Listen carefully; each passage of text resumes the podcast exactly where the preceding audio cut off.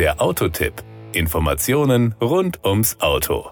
Wenn man es genau betrachtet, gehört der Land Rover Discovery, über den wir heute berichten, zu einer selten gewordenen Spezies, denn er verfügt noch über ein Sechszylinder-Aggregat. Genauer gesagt über zwei unterschiedliche neue 3 Liter Diesel Ingenium Reihen Sechszylinder mit 249 bzw. 300 PS und einen Benziner mit 360 PS. Nicht verschweigen wollen wir, dass es auch einen 2 Liter Vierzylinder-Benziner mit 300 PS gibt. Die Discovery Reihen 6-Zylinder sind mit einer modernen Mild-Hybrid-Technologie ausgestattet, die zur Leistungsoptimierung und zur Senkung von Verbrauch und Emissionen verhilft.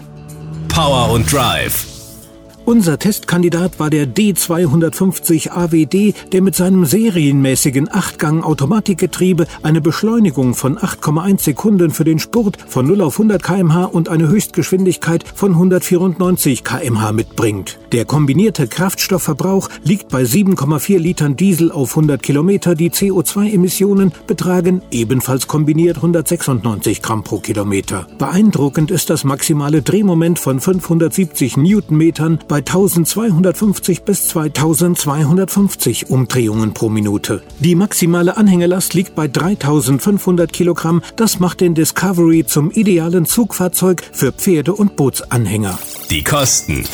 Wer einen Discovery sein eigen nennen will, muss zugegebenermaßen tief in die Tasche greifen. Mit 62.045 Euro geht es los. Dafür bekommt man den D250 AWD 3 Liter 6 Zylinder MHEV Diesel mit 249 PS. Mit 67.022 Euro ist die Version D300 AWD mit 300 PS nicht allzu viel teurer. Deutlich mehr, exakt 87.509 Euro, sind für die Top-Version Version Discovery Aerodynamic HSE P360 AWD mit 360 PS fällig. Fakt ist allerdings, dass man in jedem Fall ein hervorragendes Auto mit großem serienmäßigem Fahrvergnügen bekommt. Von der umfangreichen Serienausstattung zu berichten hieße, die sprichwörtlichen Eulen nach Athen zu tragen. Das gilt natürlich auch für die Fahrassistenzsysteme, Konnektivität und Infotainment und natürlich auch das Interieur. Mit steigender Ausstattungsversion wird natürlich die jeweilige Serienausstattung umfangreicher. Das war der Autotipp.